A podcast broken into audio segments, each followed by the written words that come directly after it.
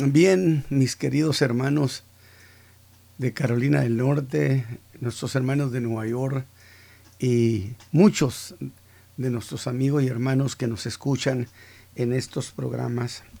Ustedes saben que habíamos empezado esa serie que he llamado La Ruta Ministerial del Señor Jesús, o también las cosas que Jesús hizo y las cosas que Jesús dijo. Así que hermano Isaí, gracias a Dios por la oportunidad que tenemos de poder continuar con esta serie de, de programas que en realidad son cosas que los amo con todo mi corazón, porque hablar del Señor Jesús es un privilegio. Y bueno, hemos, hemos dado ya dos mensajes cuando empezamos esta serie y que el día de hoy lo vamos a, continuar lo que sería en realidad su tercer mensaje. Todavía no estamos hablando sobre la persona del Señor Jesús. Yo dije a ustedes lo siguiente, si Juan llegó primero, entonces vayamos primero con Juan. Y eso es lo que hemos hecho a través de estos mensajes. Y precisamente voy a leer el capítulo 3 del versículo 9 al 12, capítulo 3 del Evangelio de Mateo, versículo 9 mm, al 12. Palabras de Juan el Bautista que les dice a aquellos, aquellas delegaciones o aquellos grupos muy representativos que llegaron al río Jordán para escucharlo, que eran saduceos y fariseos, de tal manera que eran grupos muy representativos les dice el, eh, Juan el Bautista, y no penséis decir dentro de vosotros, Abraham tenemos por padre. Porque yo os digo que puede Dios despertar hijos a Abraham aún de estas piedras. Ahora, ya también la segur o el hacha está puesta a la raíz de los árboles, y todo árbol que no hace buen fruto es cortado y echado en el fuego y luego hace una declaración. Yo a la verdad os bautizo en agua para arrepentimiento, mas el que viene tras mí, más poderoso es que yo, los zapatos del cual yo no soy digno de llevar. Él os bautizará en Espíritu Santo y en fuego. Su aventador en su mano está. Es una amenaza. Y aventará su era y llegará su trigo en el alfolí y quemará la paja en el fuego que nunca se apagará. Y estamos hablando aquí, por supuesto, del fuego del castigo eterno. Muy bien, mis hermanos, pues entonces entremos en materia y en este tercer mensaje de la ruta ministerial del Señor Jesús.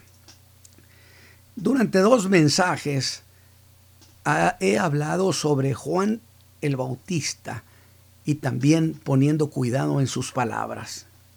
¿Por qué razón dijimos? Bueno, porque Juan vino delante del Mesías, vino para prepararle el camino, anunciando que el reino de los cielos se había acercado y que era tiempo de prepararle el camino, era el tiempo del anuncio en el desierto y escucharon a Juan proponer dos cosas como condición fundamental para entrar en el reino que se iba a establecer. Una, que se arrepintieran de sus pecados, que se convirtieran, que hubiera un cambio en su manera de vivir, no solo arrepentirse, sino en segundo lugar que hubieran un cambio en la manera de vivir, que dieran fruto de gente convertida, que no es diferente a lo que la gracia produce en el hombre. Es decir, un vivir diferente a como se vivía. La otra, que el reino ciertamente significaba una buena noticia, significaba beneficios. Escúcheme bien con esto. Pero al mismo tiempo anuncia allí que también había castigo si no dejaban su pecado. Y yo voy a hacer una aclaración. es que en realidad la convocatoria de Juan el Bautista no era una alternativa para la nación, sino que era un llamamiento de la realeza, de Cristo el Rey. Entonces era una convocatoria real, dirigida a toda la nación de Israel. De tal manera entonces que no solamente tenía esas promesas, sino que además de todo, si no lo hacían, si no dejaban su pecado, les dijo, ya está puesta el hacha en la raíz, que si no reconocían su pecado y se convertían al rey, serían castigados. Es igual, el Evangelio de la Gracia no es una alternativa. Cristo Jesús no nos lo dio Dios como una alternativa, sino como un mandato de recibirlo y creerle. Y fue precisamente allí donde los que enseñaba, lo que enseñaba Juan, entró en conflicto con la doctrina que se les había enseñado a los judíos. Habían sido enseñados una cuestión fundamental y que fue piedra de choque, que ellos no eran pecadores. Ese fue uno de los grandes conflictos que Jesús tuvo con la gente de Jerusalén. Y también habían sido señados en que no podían ser sujetos de ningún castigo, pues eran hijos de Abraham en relación al pecado. Y estas enseñanzas de Juan llamaron la atención del liderazgo, llamaron la atención de Jerusalén. Y enviaron, me parece, lo más propio, lo más prudente, puesto que había un movimiento masivo bastante grande, multitudes, y eso podía degenerar en un movimiento de masas muy peligroso. Pudieron interpretarlo ellos así, como los romanos podían haberlo interpretado interpretado. Y entonces, con toda propiedad, enviaron gente a investigar qué sucedía con ese profeta. Y estando allí bautizando, dice que fueron fariseos y saduceos, a quienes en el mensaje pasado lo dije, a quienes sin un motivo aparente, y digo aparente, porque no se dio entre ellos y Juan ningún intercambio de palabras, ninguna discusión. Es más, hermanos, ni siquiera le estaban pidiendo que los bautizara. Solo fueron a ver y a oír. Y algo así no podía ser motivo de conflicto, porque dijimos que el mismo Deuteronomio ordenaba que cuando llegara algún profeta se juzgara al profeta y su mensaje. Por eso cualquier predicador que se sienta que representa el reino de Dios entre nosotros, definitivamente es sujeto de que de su persona y es sujeto de su mensaje, investigarlo y no tiene por qué sentirse ofendido. De tal manera, insisto, que eso mismo se debe hacer hoy.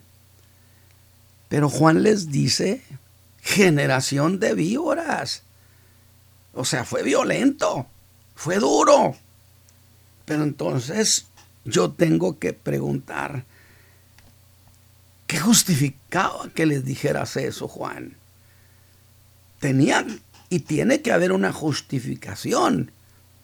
O de lo contrario, Juan no sería más que un predicador resentido que estaba faltando, por supuesto, a su trabajo de abrirle camino, de limpiarle el camino al Mesías, puesto que de una manera injustificada bien parecía que le estaba estorbando y le estaba poniendo piedras en el camino. Porque este conflicto se le trasladó a Jesús. Ahora, soy muy consciente, mis hermanos, que se han dado muchas explicaciones sobre eso.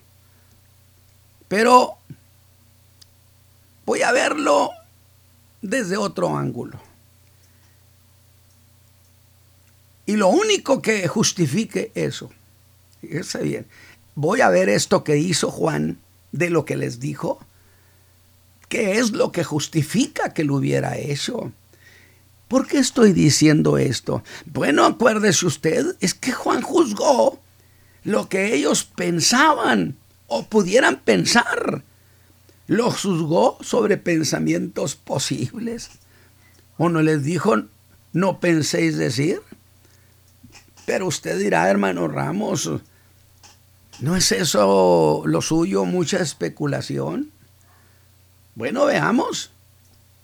Mateo 3.9 dice que ese fue el motivo. ¿Acaso no les dijo, y no penséis decir dentro de vosotros?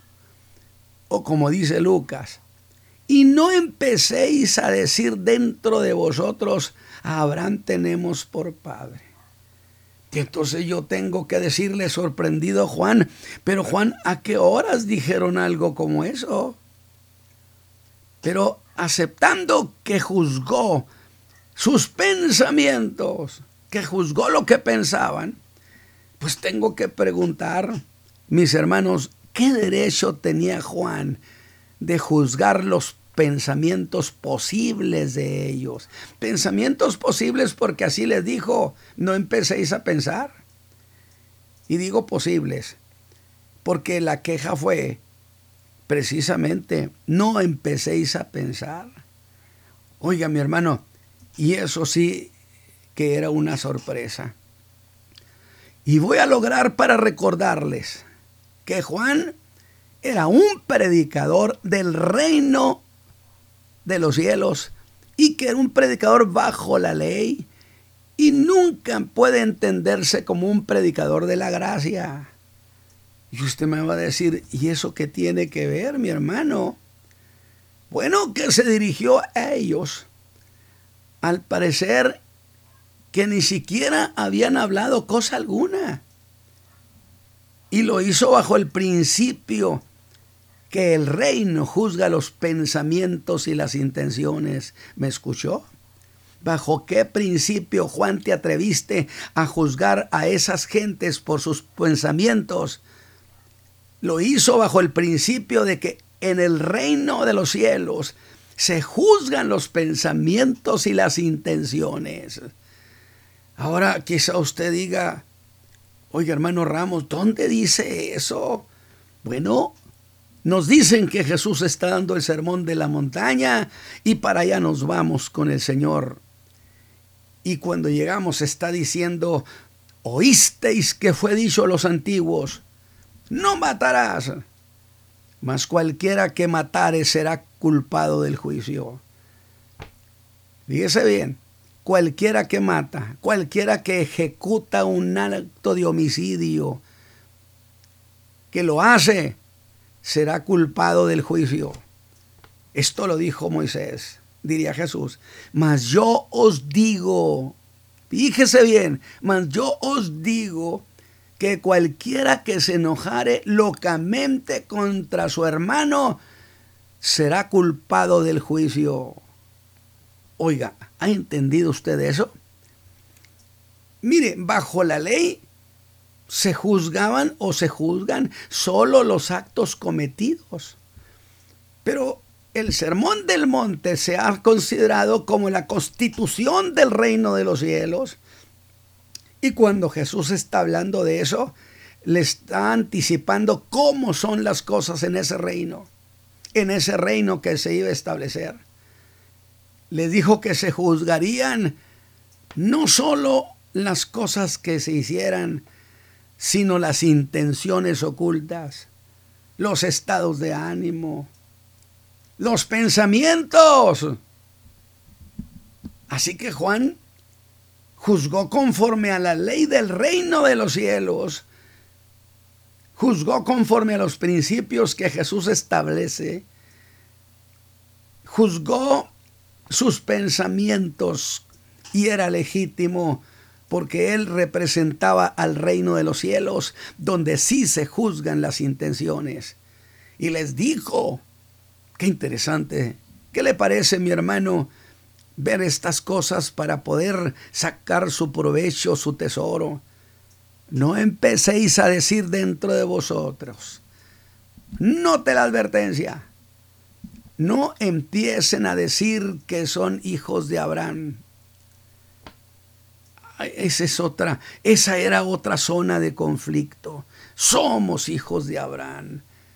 ¿Cuántas veces sacaban esa vieja y, polvosa credencial? No sabes con quién estás hablando. Somos hijos de Abraham. Que Jesús les dijo, si fuerais hijos de Abraham, las obras de Abraham haríais. Vosotros sois hijos del diablo. ¿Eh? Juan decía dos cosas. Una, tenían que arrepentirse. Y la otra, con la que les cerraba el paso, que el reino de los cielos también haría juicio y, y castigaba. Y vea los resultados. Vea los resultados. Juan atraía multitudes, lo admiraban, pero con todo y eso no consiguió el reino los resultados que esperaba. Me estoy diciendo formalmente que el reino no fue exitoso porque fue rechazado. El reino de los cielos, aunque atrajo a mucha gente a la predicación de Juan, hasta ahí llegaron con él no hubo los resultados que se esperaban.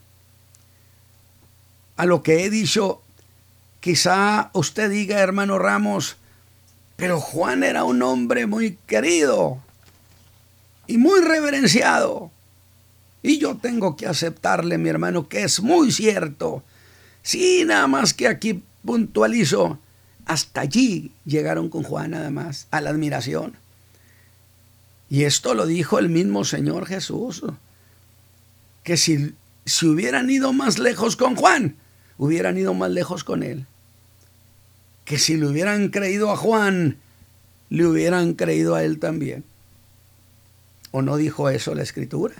Yo siempre he, he dicho que había muchos discípulos de Juan que no le creían a Jesús. Se juntaron con los herodianos, enemigos feroces de Juan, para contradecir y criticar a Jesús. Hicieron causa con ellos y eran discípulos de Juan. Es que no todos los discípulos de Juan le creían a Juan, hermano. Porque si, me hubieran, le hubieran creído a Juan, dijo Jesús, le hubieran creído a él. Este era el punto de choque. Que si no hacían frutos, dignos de arrepentimiento, no entrarían a ese reino que se iba a establecer. Y una vez más hago otra precisión. En ese reino que se, que se iba a establecer, o en un reino que se iba a establecer aquí en la tierra, no en el cielo. El reino de los cielos es algo que se va a establecer aquí en la tierra. La segunda venida de Cristo tiene la finalidad de cumplirle la promesa a David. Exclusivamente para eso viene en su segunda venida, porque por la iglesia ya ha venido. Ahora usted dirá, fíjese bien, si eso es así, mi hermano, pues qué cosa es entonces eso de no entrar al reino de los cielos, o sí entrar al reino de los cielos. ¿Qué cosa es el reino? ¿Es un territorio? Que la escritura lo plantea desde el río de Egipto, que no es el Nilo, desde el río de Egipto hasta el río Éufrates.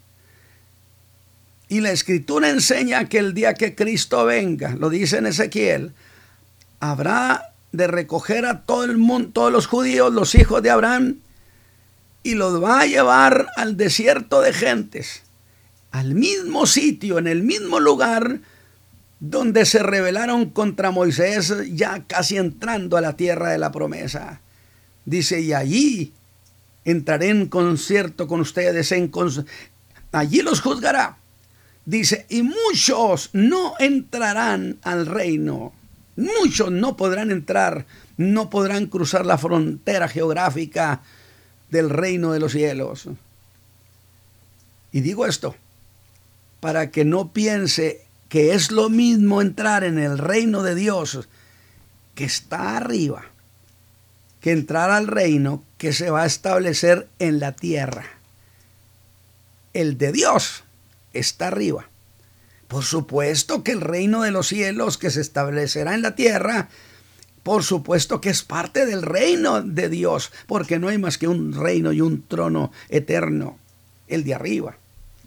Ese ha estado establecido eternamente, porque el reino, el trono del reino de David no se ha restaurado. El otro es trono eterno. ¿Acaso no dice eso la escritura?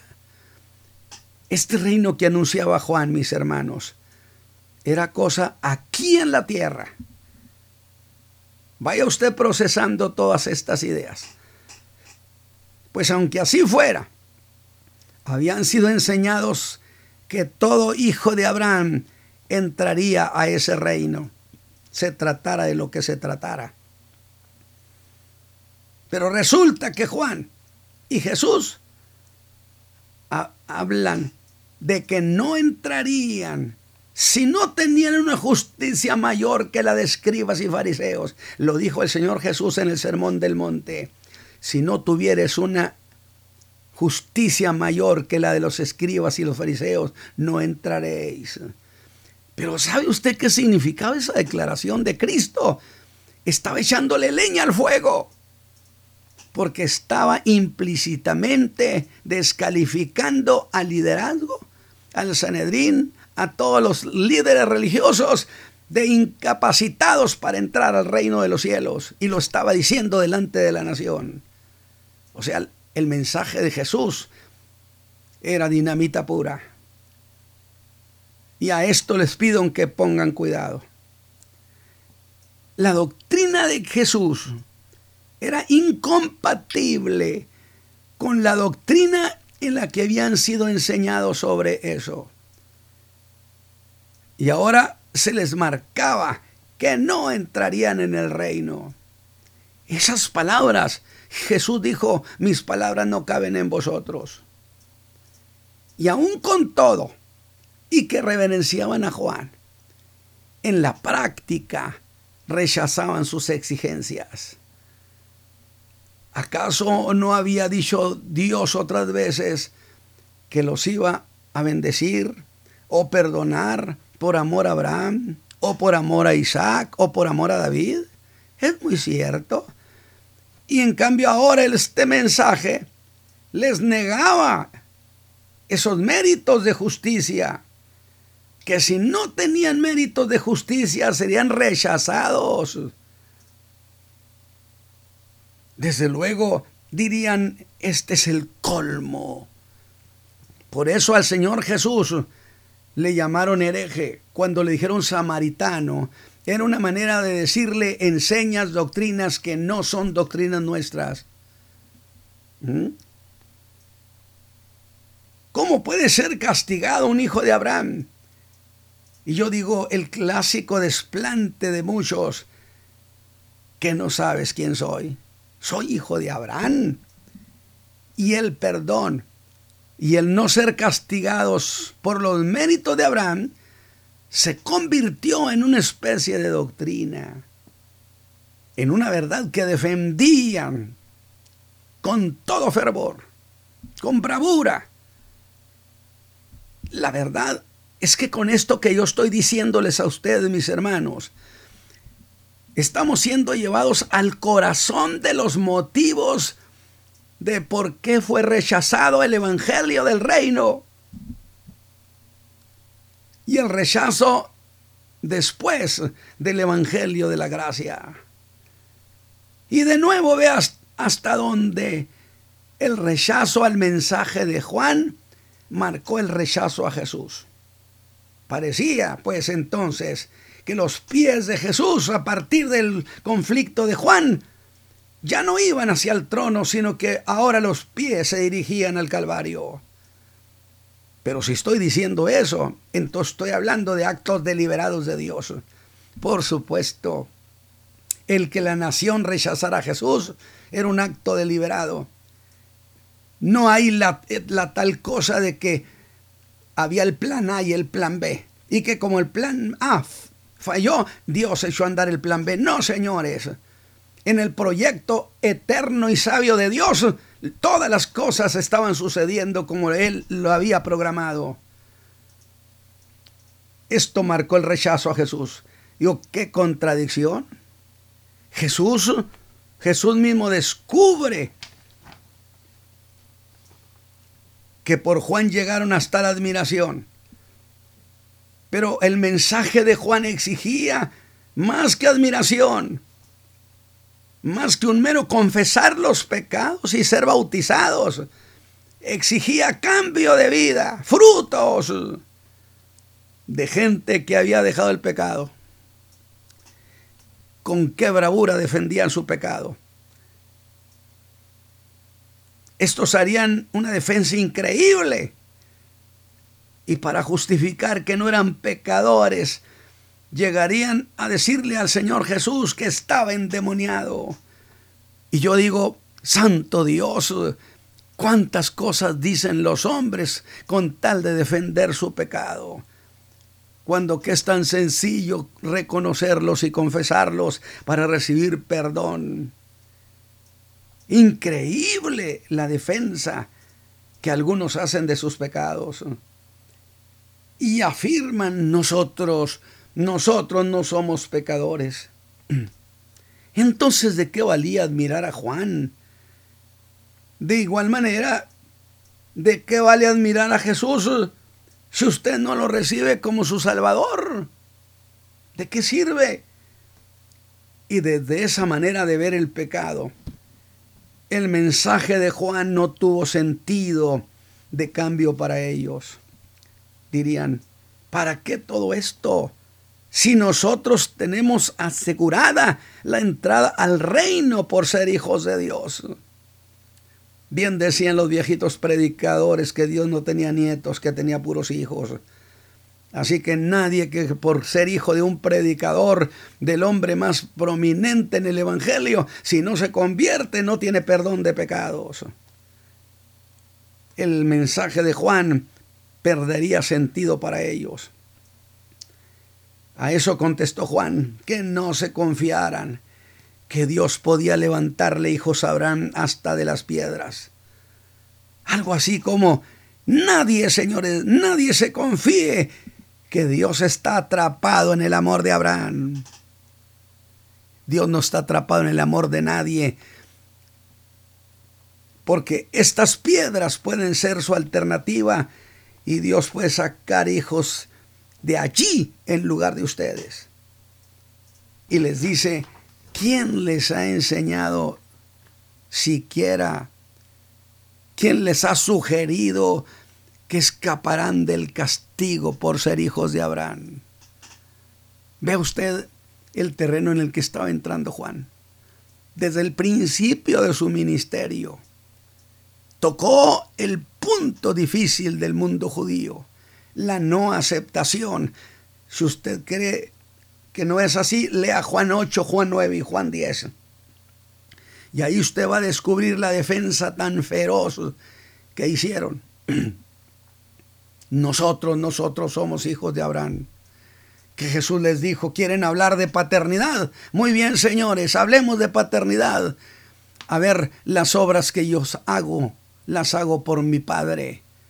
Ustedes las obras que hacen, las hacen por vuestro padre el diablo. Así que si quieren hablar de paternidad, hablamos de paternidad. Por eso cuando Jesús los llevó a un, a un callejón sin salida sobre su pecado y ya no tenían salida, le dijeron, tú eres un endemoniado. Tú eres un samaritano, tú eres un hereje. Esta no es la doctrina de los judíos. Pero espere. Y veamos algo con las cosas que enseñaba Juan. Es decir, lo que Juan estaba haciendo con lo que él enseñaba. Estaba descalificando formalmente todo lo que los maestros de Israel habían enseñado sobre esto. Y aquello era un polvorín. Juan, por eso dice la escritura, por eso dice el Señor, desde los días de Juan al reino de los cielos se le hizo violencia. Es decir, a partir de allí inicia una conspiración no solo contra Juan, sino contra mismo Jesús. Fue producto de una conspiración donde los autores intelectuales habrían de ser los fariseos y los escribas. Fariseos hipócritas se sentaron en la cátedra de Moisés, que ellos no entran, y a los que estaban entrando no los dejaron entrar, los desanimaron. ¿Cómo? Pues porque ellos eran consejeros, porque ellos eran maestros y la gente iba con ellos para preguntarles sobre esto de Juan. Así que aquello era un verdadero polvorín. Juan había abierto una confrontación en todos los aspectos, en todos los frentes, y le abrió conflicto a Jesús. Pero yo quiero que quede muy claro en su corazón, mi hermano, que en la providencia de Dios, Dios estaba cerrándole puertas a Jesús. Acuérdense de aquellos cinco mil a los que Jesús alimentó, más de cinco mil, que a los siguientes días, teniendo él charlas con ellos, dice que todos lo abandonaron.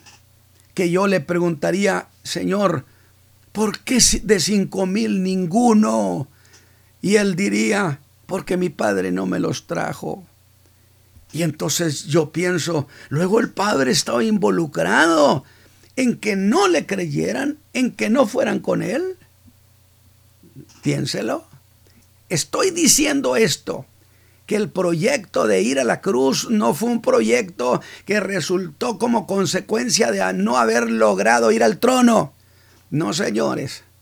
No, señores el Señor Jesús vino de manera deliberada a cumplir un proyecto que implicaba no ir al trono, sino ir a la cruz del Calvario.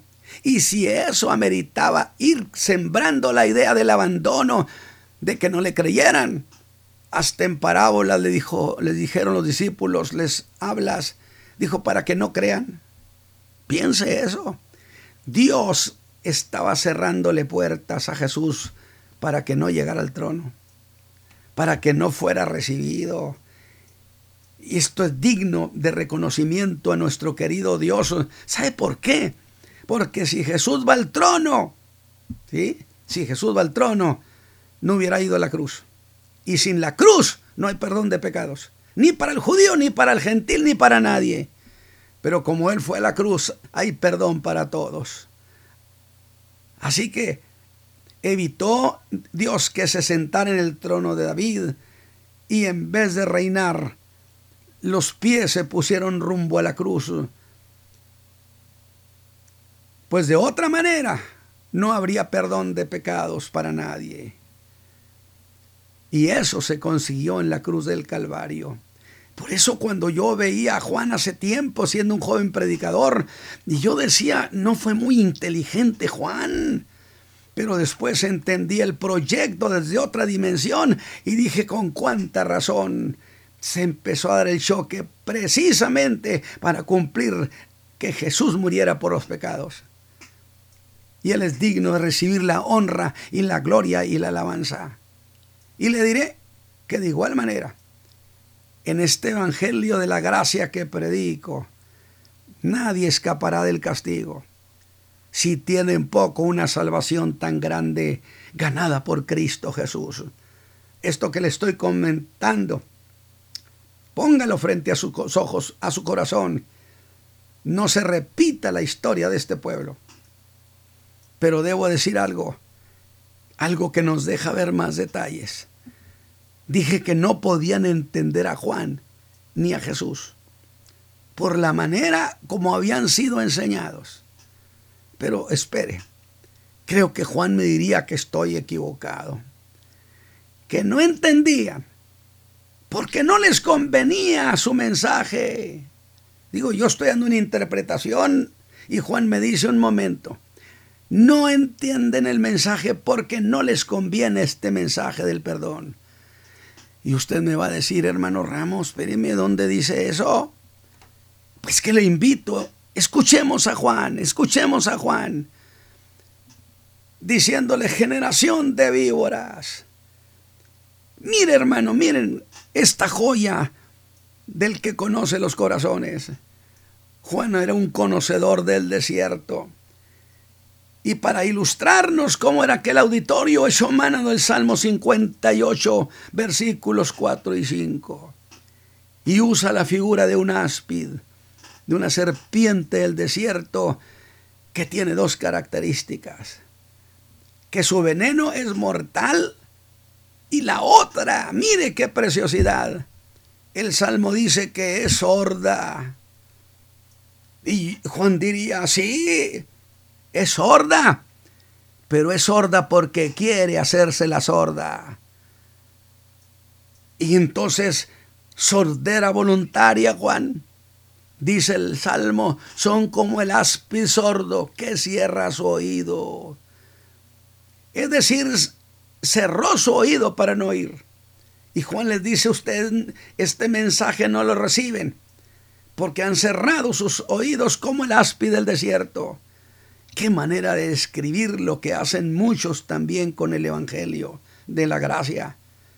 Quizá han oído mil veces este Evangelio de la salvación gloriosa en Cristo Jesús, que por creer y confesar en la persona de Cristo, usted puede tener esa salvación. Si usted no podrá decir que no ha oído lo que significa recibir a Cristo como su Salvador. Muchos de ustedes que me están oyendo esta mañana han oído mil veces este Evangelio. Y hay un riesgo eterno de no aceptar esa salvación. Salvación que hay en Cristo sí lo han oído el Evangelio. Pero Juan les diría, son como el áspid del desierto, que han cerrado sus oídos, deliberadamente los han cerrado. Dice el Salmo, y no oye la voz del encantador, por más hábil que el encantador sea, por más buen predicador que fuera Juan, por más atractivo que sea el predicador de la gracia, cierran sus oídos. Qué interesante, Juan ha puesto al descubierto a muchos hombres de nuestro tiempo también. No es por lo que han aprendido, dice Juan. Su sordera al mensaje es voluntario. Pero con todo y eso les asegura que no escaparán, aunque se hagan los sordos, alabado sea Dios. ¿Qué le parece, mi hermano, lo que está pasando con Juan? Todavía no llegamos con Jesús. El siguiente mensaje lo haremos. Es decir, aunque bloqueen su razonamiento, porque no quieren adquirir compromiso con Cristo Jesús. Esta mañana le digo, no haga eso que hace el áspid, no cierre sus oídos, adquiera compromiso con Cristo Jesús, el Salvador. Esta es la cuestión. A muchos les gusta el Evangelio. Quizás hasta les gusta oír al hermano Ramos o mejores predicadores, otros muchos que hay, pero dicen en su corazón, no queremos comprometernos. Y fingen e ignoran, pero su sordera fingida de nada les va a servir, mis amigos. Dijo Juan, es que ya sobre ellos está puesta el hacha. Serán cortados, se van a secar y los van a echar al fuego por no querer comprometerse con Cristo. Por una razón fundamental, porque Dios, mis amigos, mis hermanos, no nos dio a su Hijo como una alternativa. Para que quede más claro, creer en Cristo Jesús y recibirlo es una orden que Dios ha dado. La Biblia enseña que pareciera un ruego, como si Dios rogase por medio nuestro. Pero no es que Dios esté rogando, sino que insiste tanto en llamarnos a los hombres al perdón que pareciera que está rogando. Pero Dios no ruega. Dijo Pablo en el Areópago a los griegos, Dios demanda a todos los hombres en todos los lugares que se arrepientan. Allí esta mañana Vamos a dejar el mensaje, mi hermano Isaí. Esperamos que sea una bendición que nos prepare ahora sí para entrar con la persona de Cristo. Amén.